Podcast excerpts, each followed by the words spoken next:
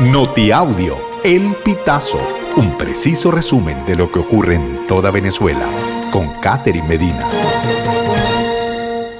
Saludos estimados oyentes. A continuación hacemos un repaso informativo por las noticias más destacadas hasta este momento. Comenzamos. Comando de María Corina Machado lanza Comité Operativo Electoral 600K para las presidenciales. El coordinador nacional de organización de 20 Venezuela, Henry Alviares, en compañía de representantes de más de 20 partidos vinculados con la Plataforma Unitaria Democrática, anunció el miércoles la conformación del Comité Operativo Electoral 600K para la campaña de la candidata presidencial unitaria María Corina Machado. Como lo anunció Machado en su mensaje de Año Nuevo, la organización y movilización electoral de 2024 incluye una red de más de 600.000 personas. Ministerio Público acusa al docente Víctor Venegas de conspirar con actos violentos en Barinas.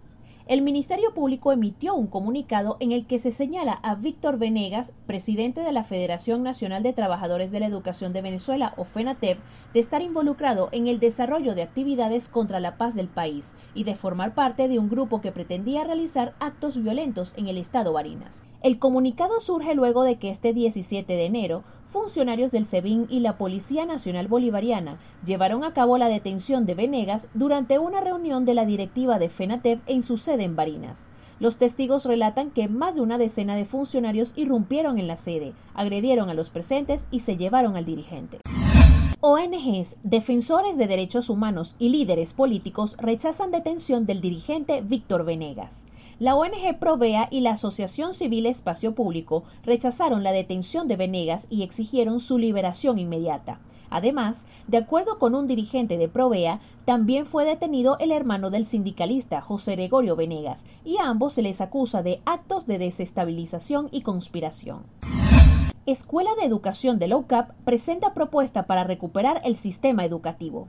El director de la Escuela de Educación de la Carlos Calatrava, advirtió que el país se encuentra en la fase más aguda de la crisis terminal del modelo de gestión del sistema educativo, por lo que la propuesta busca establecer un nuevo contrato social que involucre a la comunidad educadora y no solo al Estado. Chile es el país con más mensajes xenófobos en X contra migrantes de la región.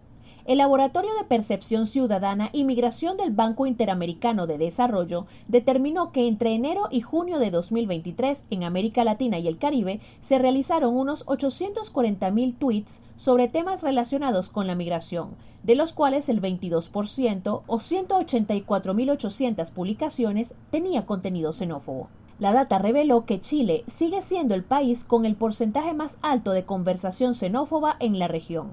Del total de tweets publicados en ese país durante el periodo estudiado y relacionados con la migración, casi 60% tenía contenido xenófobo, muy por encima del promedio latinoamericano que ronda el 25%.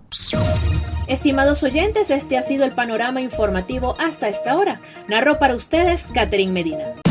Estas informaciones puedes ampliarlas en nuestra página web elpitazo.net. También recibimos tus denuncias vía SMS o WhatsApp a través del 0414 230 2934.